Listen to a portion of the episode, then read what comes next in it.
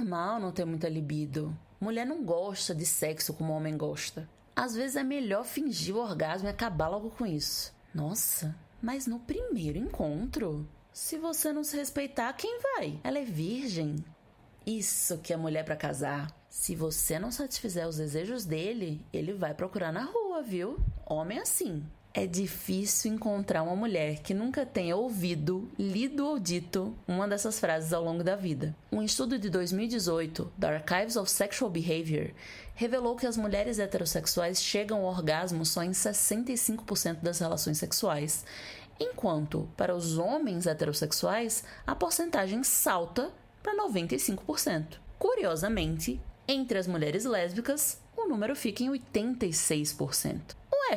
Então não é bem sobre a anatomia feminina, certo? Esses dados só confirmam o que já sabemos. O que aprendemos sobre sexualidade serve ao prazer masculino, não feminino. Meninas aprendem desde cedo que se dar o respeito tem a ver com pureza, e pureza, por sua vez, tem a ver com castidade. Já os meninos são ensinados a iniciar a vida sexual o quanto antes. Até mesmo a ideia de virgindade feminina gira em torno da penetração, embora a maioria das mulheres sequer chegue ao orgasmo dessa forma. Santas ou putas, virgens ou vulgares. Precisamos desatrelar a sexualidade feminina dessas dualidades. Nossas referências ainda são nubladas pelo moralismo, pela influência objetificante da pornografia, pelo falocentrismo e por um pavor generalizado de mulheres livres. Eu sou Clara Fagundes, futurologista, comunicóloga, e esse é o meu podcast.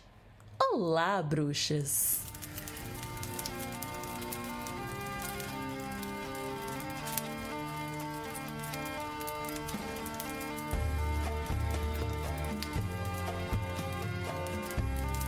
Estou aqui com Marcela Megon, ginecologista, obstetra e maravilhosa, para falar sobre o tabu da sexualidade feminina. Antes de tudo, Marcela, muito obrigada por estar aqui. Eu que agradeço, tô muito feliz. Estava falando aqui que eu tô muito honrada, porque eu amo seu conteúdo, acompanho você muito, você já me ajudou em muitas coisas aí, em muitos processos. Então, prazer estar compartilhando isso aqui com você. Ai, o sentimento é completamente recíproco. E eu pensei em começar a nossa conversa já com os dois pés na porta e perguntar quais as maiores mentiras sobre sexualidade feminina que nos contam. Nossa, tem muitas, né? Eu, eu consigo lembrar de algumas que são muito frequentes, assim. Permeia muitas mulheres heterossexuais, que é o mito do orgasmo com penetração, né? É a maneira que correta das mulheres terem orgasmo em uma relação heterossexual seria através da penetração.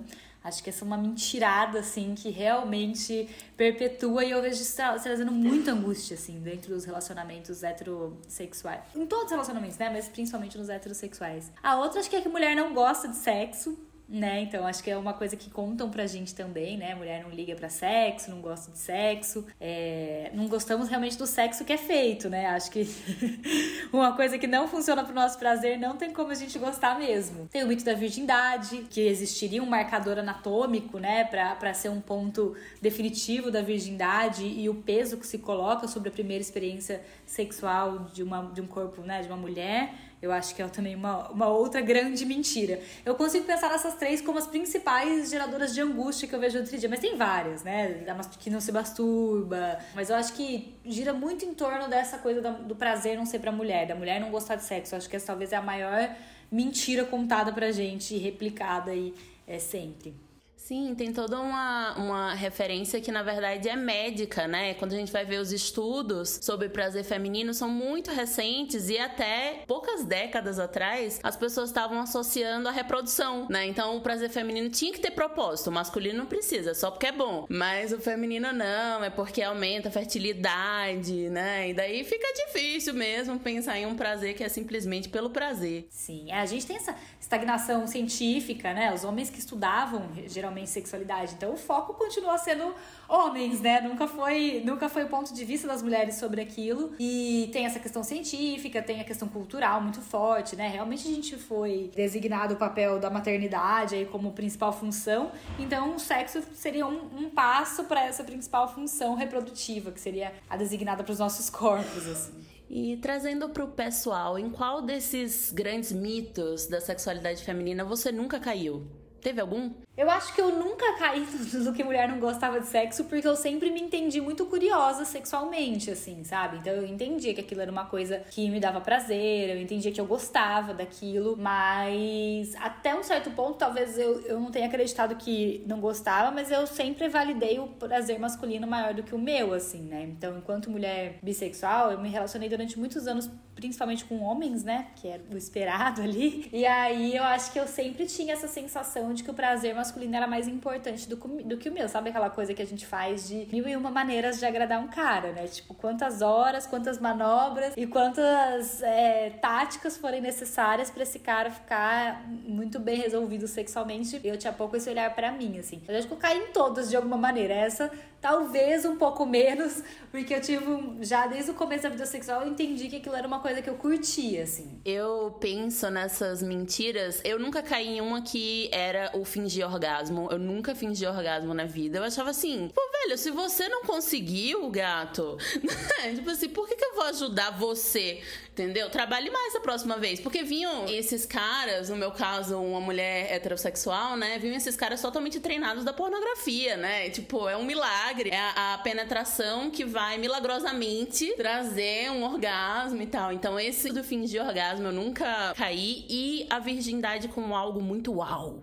Tipo assim, nossa, virgindade vai mudar a vida. A partir do momento que você deixar de ser virgem, oh meu Deus. Assim, essa especificamente não caí. Mas você teve uma iniciação sexual cedo? Quantos anos você tinha, mais ou menos, claro? Não, eu demorei, eu tinha quase 20 anos, assim, mas na minha cabeça, qual que era a minha questão? É que eu não queria ter filhos, isso eu já sabia antes. Com 20 anos foi um momento em que eu poderia lidar com a situação com certa liberdade, entendeu? Então, tipo assim, eu poderia resolver se acontecesse algo errado. E olha que até hoje eu uso DIU e camisinha, então é realmente assim, a prevenção da prevenção, sabe? Eu acho que talvez essa maturidade, né, de começar um pouquinho mais tarde, te deu um discernimento um pouco maior sobre sexualidade, né, assim, porque esse pensamento do não fingir ou até mesmo de não validar tanto a virgindade, ela vem com o tempo, geralmente, né?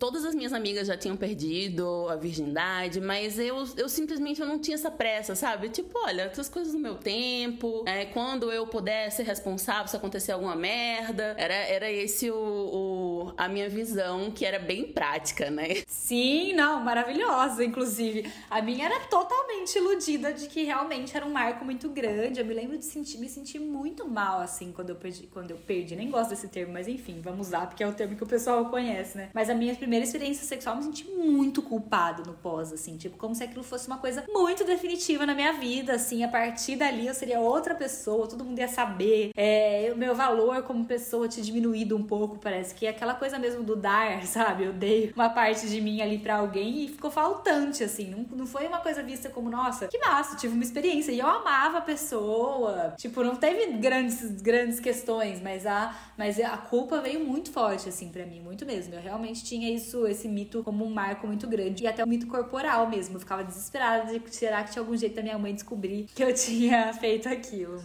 Ai, sim, tinha muito isso, assim, nossa, vai mudar o rosto, vai mudar o corpo, vai mudar alguma coisa. O quadril, o povo falava que o quadril alargava, lembra? Nossa, era um pânico, eu ficava desesperada. Oh, céus, uma geração ensinada com revista nova, né? Tipo assim. Exatamente, exatamente. Né, mas assim, pensando nas que eu acreditei, eu caí como uma pata, acho que a principal foi a de performar. Tipo assim, que eu precisava performar muito. Nossa senhora, tipo, há alguns anos eu vi um vídeo de Jujut que ela tava falando, é, gozei e não e não performei, uma coisa assim, que foi tipo realmente um marco para ela, o jeito de gemer diferente, sabe assim, tudo tudo mudou ali e eu fiquei, cara, meu Deus, eu caí até agora.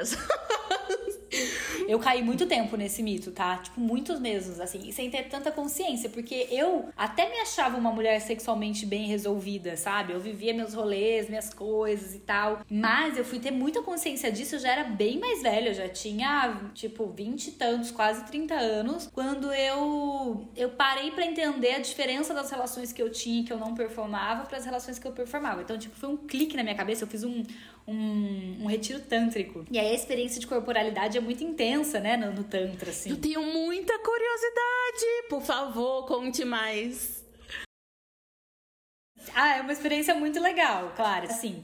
É, a gente tem que tomar cuidado, né? Porque tudo as pessoas acabam usando, às vezes, pro, pro errado, né? Então eu tenho muito medo de indicar, de falar. Mas o, eu fiz um com uma mulher que eu gosto muito, que é a Carol Teixeira. E foi um retiro muito de corporalidade, assim. Então era muito para você entender o seu corpo, o que, que tava guardado ali, enfim. E aí, quando eu, fiz o retiro totalmente despreparada, tá? Eu fiz o curso, na verdade, antes do retiro. É, fui, eu fiz porque eu trabalhava com sexualidade. Falei, cara, todo mundo me demanda isso de Tantra, vou entender o que, que é isso, né? Então eu fui super médica, sabe? Oi, meu nome é Marcela eu sou sexóloga, e aí eu vim aqui entender como que é o universo tanto.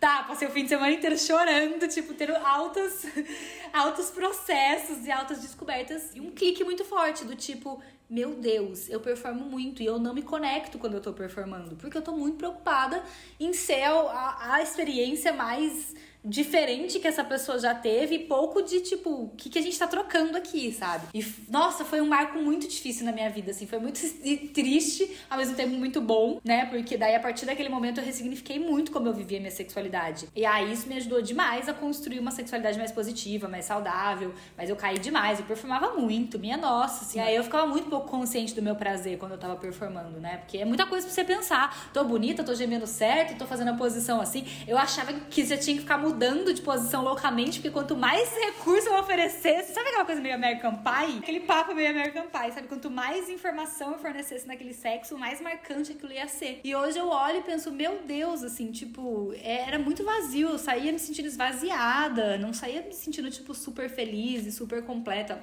Óbvio que eu já tinha tido algumas relações com mulheres e tinha sido diferente, mas eu ainda assim, eu acho que até pro sexo com mulheres eu levava um tiquinho de, de performance ali, sabe? Foi muito bom me despedir disso, assim. Mudou completamente minha vida sexual. Nossa, assim, completamente. Nossa, primeiro, muito obrigada. Eu vou buscar isso aí, porque eu tenho essa curiosidade com o Tantra há muito tempo. Agora que tem uma indicação direta, né? Maravilhoso. Vou olhar Carol Teixeira. É, e enquanto você foi falando, assim, eu fiquei pensando o quanto isso tem a ver com a síndrome da impostora, né? Porque a performance meio que é a nossa forma de garantir que a gente não é suficiente. Tipo assim, eu por eu, a minha intimidade, é, essa troca natural, né?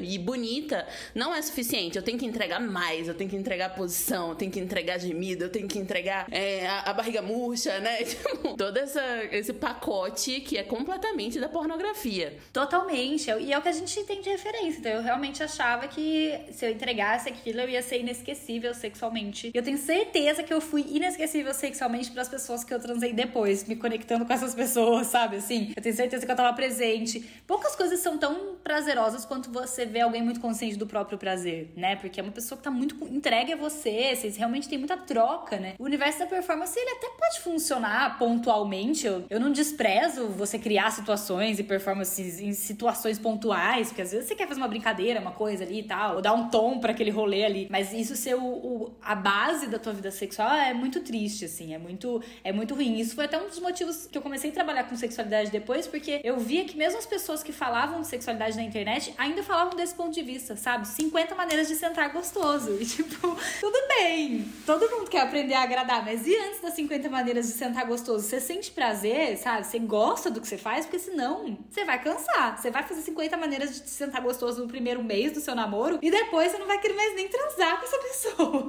Porque não tem sexo se sustente se você não tá sendo beneficiado, né, com isso. É verdade, é verdade. Você falou rapidamente sobre virgindade, eu vou trazer isso como um tema aqui. Vamos falar sobre virgindade. Eu vi um vídeo seu em que você sugeria a gente substituir a ideia de perder a virgindade por nossa primeira relação sexual prazerosa, consensual, né? Me conte um pouco mais sobre isso. É, isso foi uma coisa que fez parte da minha vida, né, na, da minha adolescência. E depois, quando eu trabalhava com ginecologia, eu via essa angústia muito grande. Das mães querendo controlar essa questão das filhas e das filhas tendo essa questão também. E aí, comecei a estudar e ler um pouco sobre o assunto e pensava, gente, mas mas pra que isso é tão importante, né? Assim, tipo, o que que de fato mudou na vida? E a gente vive hoje um mundo tão diferente, né? Onde é que. E aí também fui, fui entender medicamente, é, conforme eu examinava mulheres, entendia anatomia, que o ímen não era aquela coisa que a gente aprend... que a gente tinha no nosso imaginário, né? Então não era aquela membrana que, tipo, rompe de uma vez e aí fica aquela marca eterna no seu corpo de que você não é mais virgem. Ele variava pra caramba. Eu já fiz parto de mulher com ímen praticamente íntegro, assim, sabe? Tipo, com as aberturas naturais do ímen. Então, pô, se uma mulher engravidou, o ímen continua íntegro, então não é o sexo que é um marcador, às vezes, dessa, dessa ruptura, né? Dessa transformação que há no ímen. Então, tudo isso começou a, eu comecei a ficar mais consciente. Falei, cara, preciso falar disso com as pessoas, assim. Quando a gente fala no nosso país, por exemplo, tem mais um marco social, na verdade, né? De controle de corpo, dessa sensação que você tem, às vezes, da, da dessa passagem da virgindade ruim. Mas em lugares do mundo isso tem uma consequência, às vezes, de vida para as mulheres, né? Então, tem lugares que exigem prova de virgindade pós-casamento, pré-casamento, ou para entrar no exército, tem, tem lugares lugares que exigem, exigem prova de virgindade. Ou seja, as consequências são muito maiores do que as so, só as sociais, que já são pesadíssimas, né? A gente descarta porque não tá, não tá pensando no físico, né? Na integridade física, mas já são muito pesados, porque isso já te ajuda a construir uma sexualidade de uma maneira negativa, né? Se você tá partindo do princípio que você tá fazendo uma coisa errada, que você perde uma, uma integridade do seu corpo, que você tá transformada ali para sempre, né? É, pela escolha de viver a primeira relação sexual, isso invisibilizava as pessoas que tinham primeiras relações e que não eram com penetração né? Não eram heterossexuais. Então tinha todo um rolê por trás. Falei, vamos começar a conversar disso. E acho que é isso. A virgindade, ela, ela é vendida pra gente como se fosse uma coisa física, mas na verdade ela é uma experiência social, né? Uma experiência onde você tem ali a, a, o que você considera como a sua primeira experiência. Eu falo consensual porque também acho injustíssimo que alguém tenha sofrido algum abuso e aí isso seja considerado um fator determinante para essa pessoa não se entender mais como virgem, porque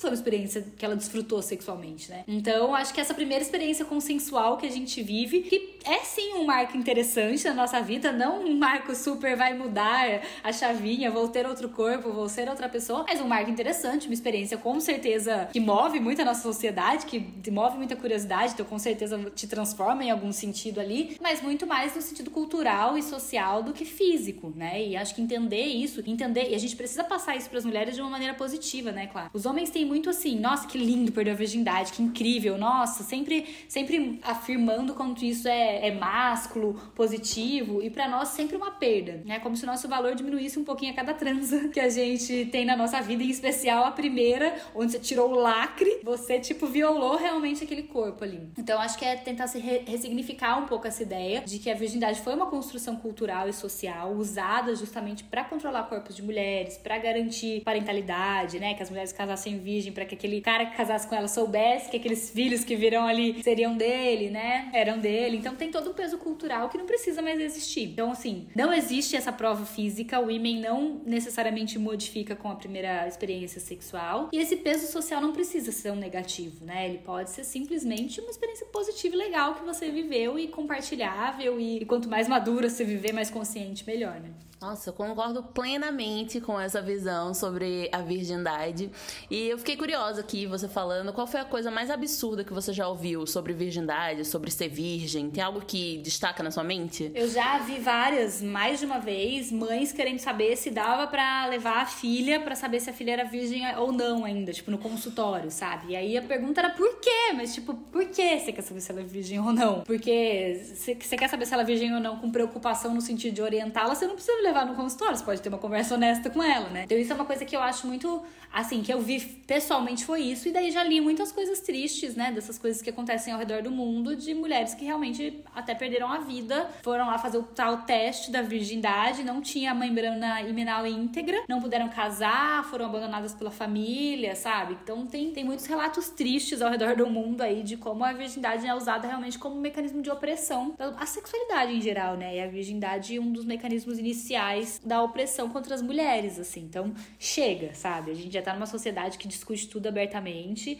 Passou da hora da gente incentivar é, corpos, vou dizer femininos, né? Porque até corpos com vulva em geral, mas acho que é, o ser mulher tem ali, né? Todo, toda ser uma mulher cis tem todo um peso um pouquinho diferente da experiência de uma, de, de uma mulher trans, né? Mas tem toda essa questão de, de chega, assim. Eu acho que sempre muito podado, sempre muito velado, sempre muito ruim. Marco Zero, você já tá construindo uma sexualidade negativa, cara. É muito ruim isso, assim. E essa, essa visão não precisa nem estar tá baseada em fatos, né? Isso que eu acho mais bizarro, assim. Inventam várias coisas, inventaram a membrana, mudaram a forma como essa membrana funciona para justificar o mito da virgindade. Pensando na coisa mais absurda que eu já ouvi sobre, sobre virgindade, foi no intercâmbio. Há vários anos eu tava conversando com um rapaz iraniano, muçulmano e tal. E aí a gente entrou nesse no assunto da, da burca, especificamente, né? E daí ele falou assim: Ah, eu vou te explicar. Tipo, as mulheres não são obrigadas a usar, pelo menos de onde eu vim, é, onde eu moro, assim, mas é como se fosse numa. Você entrasse numa loja de balas e aí tem algumas balas que estão abertas. Você não quer pegar aquela bala e botar na sua boca, entendeu? Você não sabe onde ela passou. E, e aí tem outras que estão fechadinhas e que, portanto, são mais higiênicas, são mais puras, né? São mais seguras para você pegar. E isso funciona para sexo também. Você não quer uma bala que já passou pela, pela boca de outras pessoas, assim. Eu fiquei, nossa senhora. Bem, se tem uns oito anos isso, eu lembro.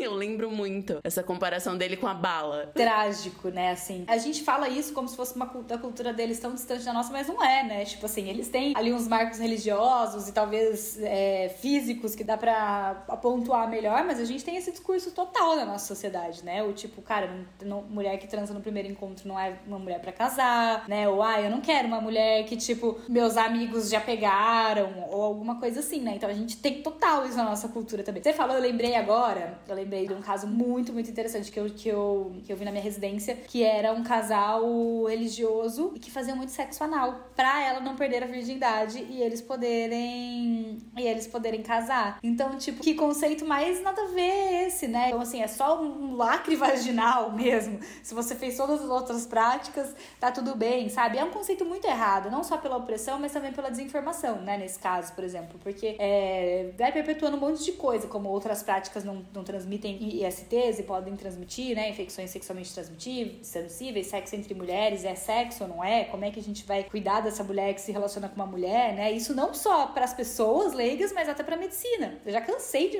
pegar paciente que vem para mim de médicos que não fazem exame ginecológico, não fazem é, preventivo, porque ela só se, ela se relaciona com mulher. E a mulher tem penetração no, no, no sexo dela com a parceira, tem todo tipo de prática e o cara simplesmente desconhece que existe um universo de práticas sexuais que, que também passam, é, que também podem passar alguma IST, só porque ele só considera na cabeça dele o sexo super heteronormativo, pênis vagina, né? Então, isso é. Tem, tem esse outro lado também de saúde, que é o que a gente precisa falar sobre virgindade, assim, sobre, cara, sexo é práticas sexuais é, são sexo, sabe? Não tem essa. Não é só penetração, pênis, vagina que é sexo. E não é isso que é um marcador, assim. É, não, falando sobre o, o rapaz específico, beleza, tem esse recorte de religião, mas aqui no Brasil a gente fala sobre a mulher que se dá o respeito, né? Ou a bela recatada e do lar. É, outras, são, são só outras formas de, de modular e de julgar e de perseguir mulheres que são sexualmente ativas, né? Não, não dá pra botar na conta da religião e, e pronto, né? E daí falando sobre esses fatores que compõem o nosso imaginário de sexualidade feminina, claro, estão aí a moral cristã, o conservadorismo, a ideia de que a mulher sexualmente ativa é vulgar ou vale menos, né? Quando a gente pensa na, na virgindade, tem muita gente que ainda chama perder a virgindade de perder a virtude, né? Entregar a virtude. Quais foram os piores conselhos que você já ouviu sobre sexo, virgindade, pudor? Ah, eu tive muito esse do, do, do, não pode transar no primeiro encontro de jeito nenhum, né? Tipo, esse do se dar, esse do se dar o respeito foi muito perpetuado, assim, pra, pela minha família, é, quando eu era mais nova, até eu perder minha virgindade. Então era como se eu realmente cedesse a, a vivência da, da, da experiência sexual eu tivesse não me respeitando ali, né? Tipo, não, não sendo uma mulher, respe... não é nem me respeitando, né? Porque me respeitar é importante sempre, mas não tivesse, eu perderia esse posto de uma mulher respeitável perante as pessoas, porque tive uma experiência sexual ali. Sabe que eu não ouvi tanto para mim, mas eu já ouvi muito em papos, assim, tipo essas conversas entre mulheres, a fala do ah, é mais fácil fingir que gozou do que negar, né? É mais fácil lá em uns minutinhos você finge do que negar o sexo, assim, né? Sim, você se livra, ou tipo, ai, senão o cara fica se sentindo mal. Tem várias justificativas, né? Nenhuma envolve de fato a mulher receber prazer, né? E sentir prazer naquela relação sexual. Tem uma super clássica, né? Do que não tem em casa vai procurar fora de casa. Essa eu ouvi também, essa eu já ouvi bastante. Assim, ah, o homem precisa mais de sexo, então ele procura em outro lugar se você não tá entregando isso, né? Isso era uma das bases da minha performance total, assim, dentro dos relacionamentos. Eu panicava com a ideia de, de que eu não tava oferecendo sexo suficiente ou de qualidade suficiente ali. E se fosse essa lógica, né? A mulherada tava bem na rua procurando sexo aí o dia inteiro, porque eu vou te dizer o tanto de gente que transa errado aí e sem prazer. Mas esse era uma coisa muito ruim, assim, que eu escutei muito na minha vida já e que acho que perpetua muito, assim, os relacionamentos, especialmente heterossexuais, assim. Teve mais que eu tô tentando lembrar aqui, mas essas acho que foram umas que me marcaram muito, assim de sempre o prazer deles ser uma coisa muito, muito, muito válida e que eu tenho que almejar mais do que qualquer coisa, e essa satisfação sexual do outro, assim, sabe? Você lembra você alguma coisa assim muito essas duas você citou já. Você, você roubou aqui da minha listinha. Do é que compartilhamos, infelizmente, né? Compartilhamos. Sim. Sim, são bem comuns. Não transar no primeiro encontro, o homem precisa mais de sexo. E tem outra que eu acho que tá em. Parece que tá em outro extremo, mas não tá. É, são os dois lados de uma mesma moeda, que é a ideia de liberdade sexual a serviço dos homens. Então, assim, por exemplo, o cara sabe que eu sou feminista, ele já acha que a gente vai transar no primeiro encontro, né? Eu, eu me lembro especificamente de um, de um encontro particularmente péssimo, em que o cara no final, né, tipo, já se aproximou chegando, eu meu filho, não. tô indo pra minha casa. Ele, ah, vou junto. E eu, tipo, não, né? E, e aí ele ficou indignado. E eu lembro da frase que ele falou, tipo, ué, não era você que era feminista e defendia liberdade sexual? E eu, tipo assim, sim, inclusive para negar, né? Inclusive pra negar sexo com você. Isso é algo que acontece mais do que o normal, assim. Toda vez que eu vou falar sobre sexualidade, principalmente nesse, nesse recorte de mulheres feministas, surge isso, né? Tipo, ah, como os caras querem, querem associar a minha liberdade sexual ao fato de que eu tenho que transar com todos, absolutamente qualquer cara que queira, porque, nossa, eu sou livre, eu não, não sou presa na, no moralismo cristão e tal, né? Sim, eu acho que não só os caras, mas até a gente tem que tomar um cuidado quando a gente começa a entender esse ponto da nossa liberdade sexual pra gente não cair nessas, nessas coisas erradas, né? Eu falo assim, a gente tem que tomar muito cuidado pra não ir de uma pessoa que foi podada pra uma pessoa que é pressionada a viver coisas. Então, tipo, você não precisa transar com todo mundo, nem querer fazer homenagem, nem ter relacionamento aberto, nem usar todos os vibradores, nem gozar, é, nem ter orgasmos múltiplos para ser uma mulher sexualmente bem resolvida. Porque esse é o outro polo, né? É você de novo cagar regra e de novo ditar como a sua sexualidade tem que ser. É o contrário disso, né? O que a gente tá querendo dizer é permita-se descobrir, você não precisa se podar sobre ela. Mas assim, permita-se descobrir é principal, eu acho inclusive, os seus limites, né? Os seus limites de prazer. E a gente, a gente tem que tomar cuidado, porque às vezes acho que a gente até cai nessa e às vezes a gente se machuca sem nem perceber, assim, de fazer uns sexos que nem queria fazer só por, ah, nossa, mas tipo, se eu não fizer, eu tô sendo careta, sabe? E não, meu, mano, não tá não. Pode ficar na paz. Assim, é, é, é tudo sobre você poder transar o, o, como e quanto você quiser. Lógico que a gente fala, eu falo muito, sabe? Eu falo muito de sex toys, falo muito de orgasmos múltiplos, falo muito de várias coisas, mas eu sempre tento trazer esse cuidado de dizer, cara, não é um, um checklist, sabe? Não é real. É só para você saber que é normal. Só pra, se caso você tiver uma ejaculação feminina, você não ficar triste achando que você fez xixi. Ou, sabe? É só pra você saber que isso é normal. Não é pra você, tipo, nossa, mas eu só vou ser a, a fodona do sexo se eu ejacular pra esse cara na cama, sabe? Senão, senão você, é, você voltou pra opressão. E voltou pra performance. E voltou pra performance, né? Da, da mulher super livre, super que topa tudo. Nossa, ela não deixa passar nada, ela é inesquecível, ela é a foda, a desconstruída, né? E se essa desconstrução tá servindo a outra pessoa, então, gata, né?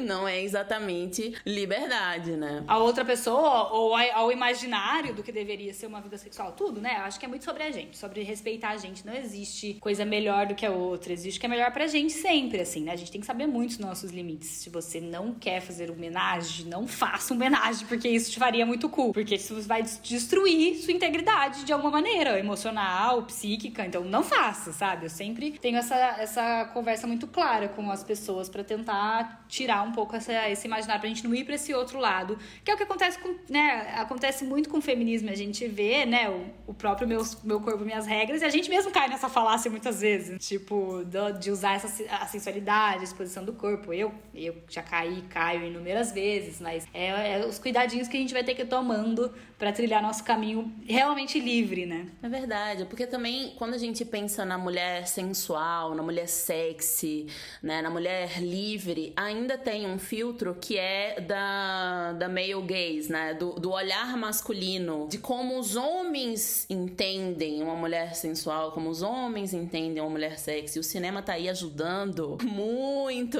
nessa visão da, da sensualidade, da sexualidade, da liberdade feminina.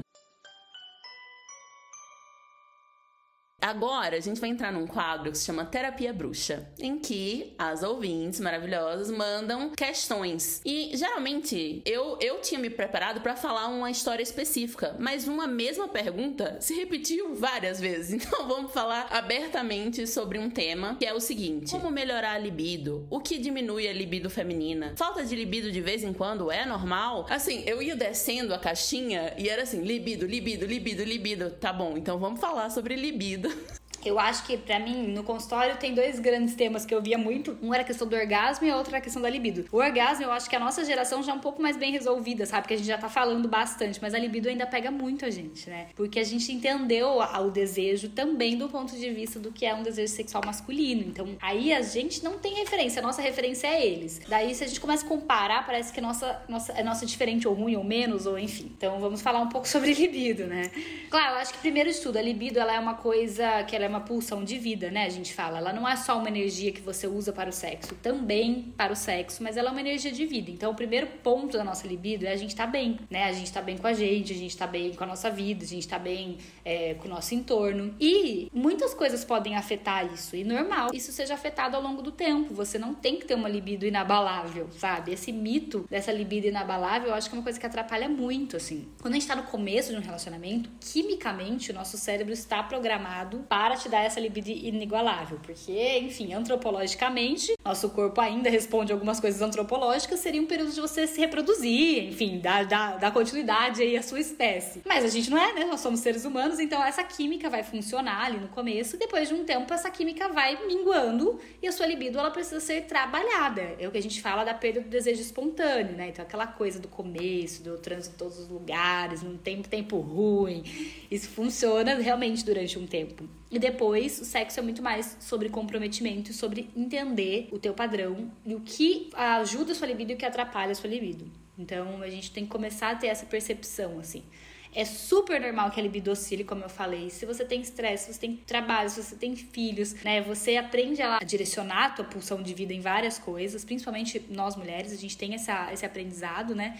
E quando essas várias coisas vão minando ela, é logicamente que ela vai esbarrar ali no, no sexo, né? Tem o ponto que pros homens parece que ah, o homem sempre quer mais que mulher. Tem alguns pontos nesse, nesse sentido também. Primeiro, o sexo que a gente faz é muito mais prazeroso para eles do que pra gente. Então, assim, se alguém te falasse, eu vou fazer um sexo com você todos os dias, que você vai gozar super rápido, com quase nada de esforço. Só o prazer mesmo garantido, entendeu? E eu vou fazer de tudo para te dar esse prazer, assim, você quase não precisa se preocupar, só você querer que eu tô prontinha para saber todas as técnicas você ia amar isso, eu ia querer toda hora isso. Eu ia falar, só venha, sabe? Esse é o dilema, né? A gente transa pro prazer masculino, né? Principalmente falando de, de relações hétero, né? E transa pouco pro prazer feminino. Então, tipo, tem essa discrepância também. Existe a discrepância do quão do quanto de energia de vida e foco de vida os homens aprendem a colocar sobre sexo e a gente não. Né? Então a gente não aprende. Você nunca aprendeu na sua vida, na sua adolescência, a, a, a dispersar tanta energia pro sexo, porque era algo errado, proibido, ruim para você. Então você aprendeu a dispersar ela pra um montão de coisas que você tem que fazer, que você vai saber listar até melhor que eu, mas todas as coisas, os cuidados que a gente tem com os outros, com a gente, com a casa, com o trabalho, com, com a nossa estética, que ferra demais a nossa libido, né? Então a gente pulveriza muito e aí quando essas coisas vão sendo atingidas, isso acaba atingindo também a, a nossa libido. Ah, tá, entendi tudo isso, mas e agora, né? O que eu faço com essa informação? Primeiro, construir uma vida sexual mais positiva possível para você, em que você tenha retorno. O teu cérebro basicamente só se engaja em atividades que ele tem um retorno prazeroso, assim. Ele não vai querer te engajar em uma atividade cansativa que demanda, porque assim, sexo demanda, pode nem ser físico, mas demanda emocional, demanda tempo, demanda disposição, demanda conexão. E aí, tipo, se você não tiver muito retorno, teu cérebro vai falar: "Meu amor, vamos comer uma pizza, olhar Instagram", porque tipo, isso dá muito mais retorno com muito menos esforço, mais rápido, menos esforço. Você nem precisa aguentar essa pessoa depois. Então tem isso também, né? Então, tipo assim, melhorar sua vida sexual para que ela seja mais prazerosa é, a, é uma máxima que acontece mesmo. Do quanto mais eu transo gostoso, mais eu quero transar. Isso acontece real, né? É entender que ela vai oscilar. E aí a gente tem que trabalhar os prós e contras. Saber que o sexo já não vai ser mais tão espontâneo sempre. Então a gente se engaja na nossa sexualidade, a gente cria um ambiente favorável para que a libido exista ali, né? Então, é, eu faço sempre essa analogia. Eu falo que depois de um tempo fica meio igual na academia, assim, sabe? Super dá uma preguiça. Tipo, você foi, é gostoso. Na hora que você tá fazendo é bom, depois a sensação é ótima, mas de, no dia seguinte você tem preguiça de novo. De, porque é demanda, é demanda. Então, saber que você tem que se comprometer um pouco. O sexo tem que estar presente na tua vida, você tem que, se você é importante para você, pensar sobre sexo, criar momentos, né, de sexo, de, de, de sexualidade ou de sensualidade, enfim, de, do que trabalhar para você. E aumentando os fatores que te ajudam, e aí é só uma percepção muito pessoal, que você pode, inclusive, fazer um diário um dia sobre isso, sabe, para perceber. E os fatores que te atrapalham, tipo, ai. Ah, eu já tive paciente que para ela chegar suja do trabalho e transar era inviável, porque a questão da do tá cheirosa, do parceiro estar cheiroso, era uma questão para ela importante no sexo. Então, tipo, ao invés de você só querer que espontaneamente vocês voltem a transar na escada depois do trabalho, toma banho, sabe? E vai pro quarto cheirosinho e cria esse espaço de amor, sabe? Filhos, cara, atrapalha pra caramba. Então, se eu tenho medo dessa criança estar tá acordada e isso vai me atrapalhar sexualmente, nem para todo mundo isso é possível, mas se é possível, eu vou programar programar um dia para alguém olhar esse filho para mim, da semana para eu sair para namorar, sabe? Ou eu vou programar horários que eu sei que ele não acorda, sei lá, de repente demora mais de manhã, a gente vai transar de manhã. É um pouco sobre isso, sabe, Clara? Eu acho que é tirar um pouco o mito da espontaneidade da nossa cabeça, que a gente tem isso. Então, o que, que a gente fica buscando? O desejo espontâneo, que é esse desejo do começo, que é esse desejo quando tá tudo bem, né? Então, tipo, é uma pulsão de vida que a gente tem no começo, porque é quimicamente impulsionado pelo nosso cérebro. E que a gente tem em algumas fases, quando a gente vai pra praia e, tá, e pode dormir até meio-dia, né? Quando a gente vê a pessoa que a gente ama numa situação que dá muito tesão, tudo bem. Mas no dia a dia, isso geralmente realmente não tem. Então a gente tem que buscar maneiras disso estar presente na nossa vida e ficar, parar de ficar querendo aquilo que você tinha no começo e trabalhar com o que você tem. O que, que eu tenho? Cumplicidade, conhecimento mais sobre o corpo da pessoa, é, intimidade para falar hoje não, hoje sim,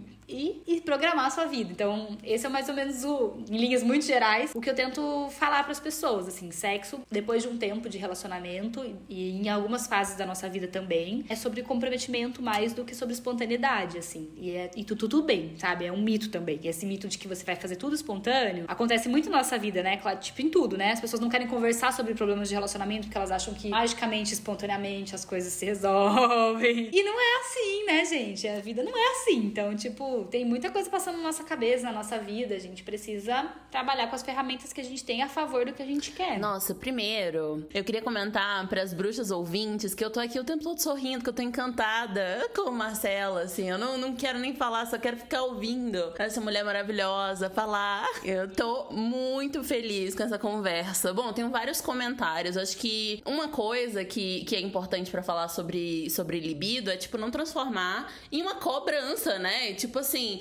ah, é normal é, ter, não estar com tanta libido de vez em quando. Minha gente, a gente ainda tá vivendo uma pandemia, a gente tá vivendo uma crise política, econômica, sanitária. São tantas crises, né? Tipo, ninguém aqui é robô, né? A gente sente coisas e, portanto, né, os nossos sentimentos mudam ao longo do dia, do contexto. Não, se você tá com muita libido no Brasil 2021, do amada, vamos, vamos tirar esse sangue e vender, porque assim, ninguém deve estar tá com muita libido, tá difícil. É um milagre, um milagre engarrafado. Tem outro fator, eu acho que você citou maravilhosamente bem, que é o peso de ser mulher, né?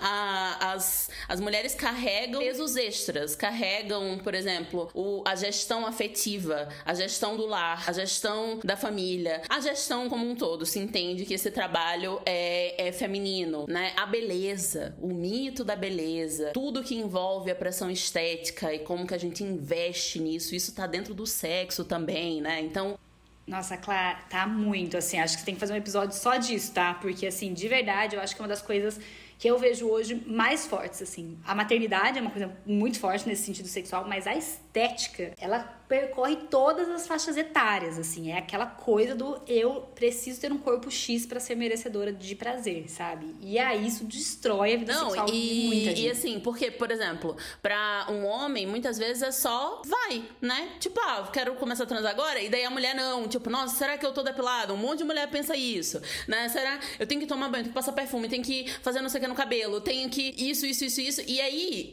né, uma coisa que poderia ser até mais espontânea fica muito menos se você tá associando a um padrão específico de beleza, né? E também essa essa parte que você falou sobre sim, porque o sexo é mais prazeroso para homens como ele é feito, hoje conversa totalmente com todos os dados, todos os dados. De, de tempos em tempos eu pesquiso isso, né? Tem um, um relatório de 2018 falando que as mulheres heterossexuais chegam ao clímax, ao orgasmo, 65 95% das vezes na, das relações. Os homens heterossexuais chegam em 95%. Bom, então sim, eles vão querer mais, porque 95% das vezes eles têm orgasmos, né? E, e como isso precisa ser estudado como novas formas de expressar a nossa sexualidade, né? Porque mulheres lésbicas estão tendo orgasmos 86% das vezes. Ué, não tem homem aí no meio, né?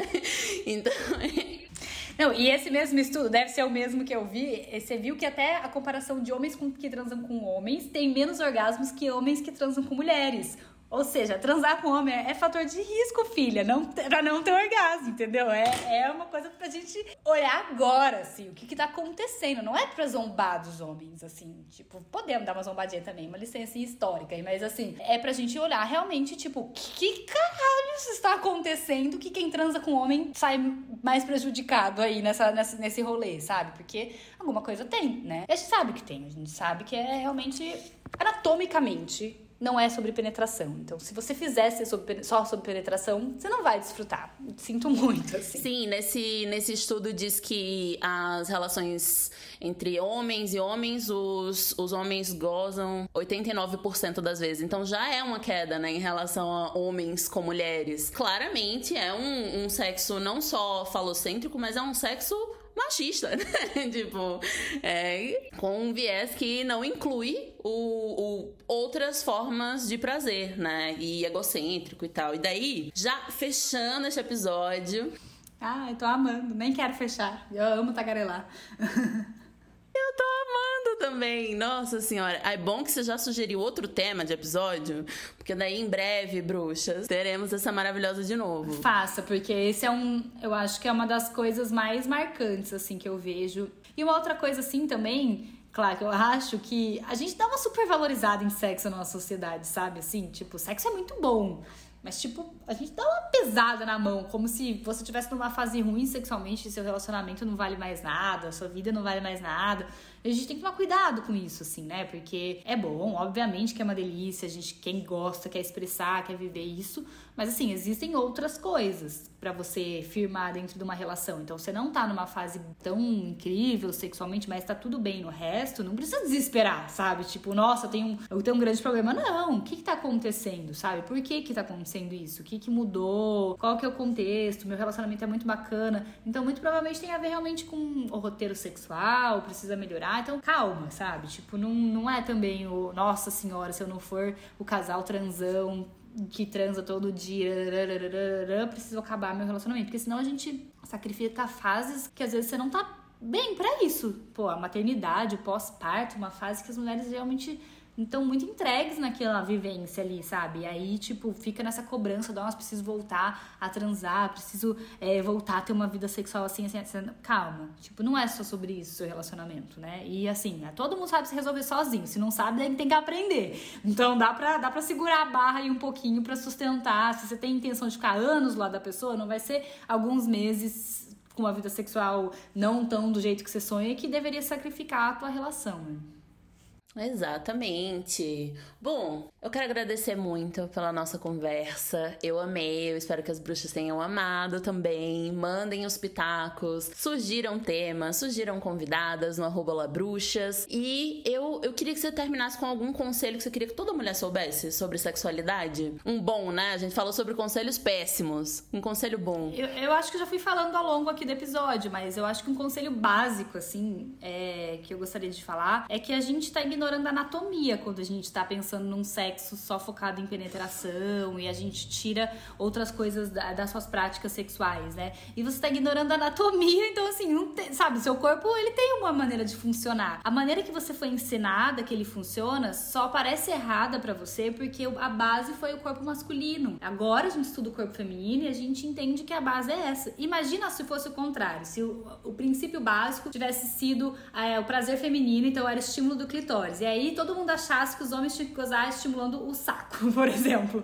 E aí não existisse penetração. E os homens iam estar tá perdendo super o prazer que eles têm na penetração. A mesma coisa pra gente, é só inverter. Foi só a maneira como foi estudado, teve sempre um ponto de vista de homens aí, falocêntrico. Então, assim, não ignorem a anatomia do corpo de vocês, não ignorem os potenciais de prazer de vocês e não ignorem é, os desejos de vocês. Aprendam a ser mais do que seres desejáveis, que é o que a gente é ensinado a vida toda, magra magra, desejável, que faz todas as posições, para ser seres desejantes. Mapeie seus desejos, entenda o que, que você gosta na vida sexual, no sexo. Tenho certeza que daí a sua libido já vai melhorar muito. Porque quando a gente mais sabe o que a gente quer, a gente perde menos tempo fazendo o que a gente não quer.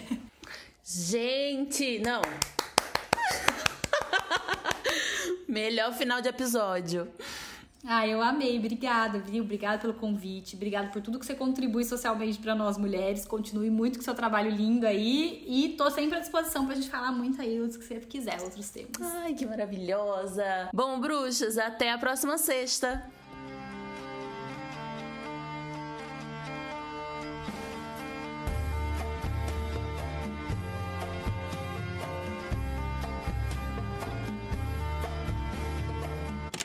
Posso ver, não como todo mundo, mas.